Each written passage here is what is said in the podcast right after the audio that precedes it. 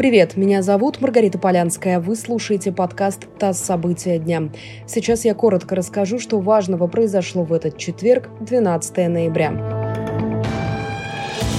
Россия решила ввести санкции против Германии и Франции в ответ на меры этих стран из-за ситуации с Алексеем Навальным.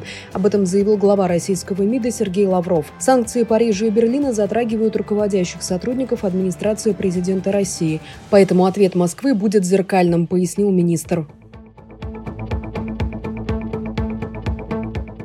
Верховный суд освободил из-под домашнего ареста основателя инвестфонда «Баринг Восток» Майкла Калви, а также еще шестерых фигурантов этого дела.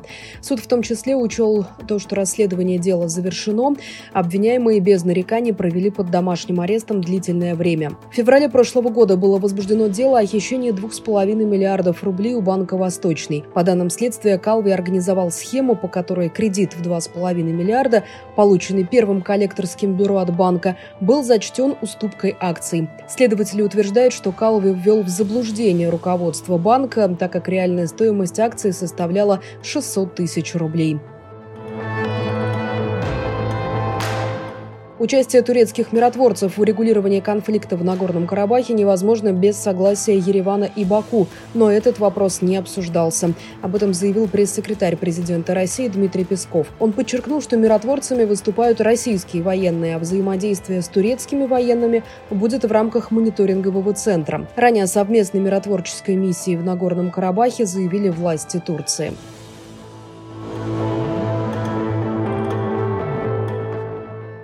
И последнее. Правительство России продлило налоговые каникулы для малого и среднего бизнеса до конца года. Эта мера коснется компаний из областей культуры, туризма, гостиничного бизнеса, общественного питания, а также предпринимателей, которые работают в развлекательной и спортивной сферах.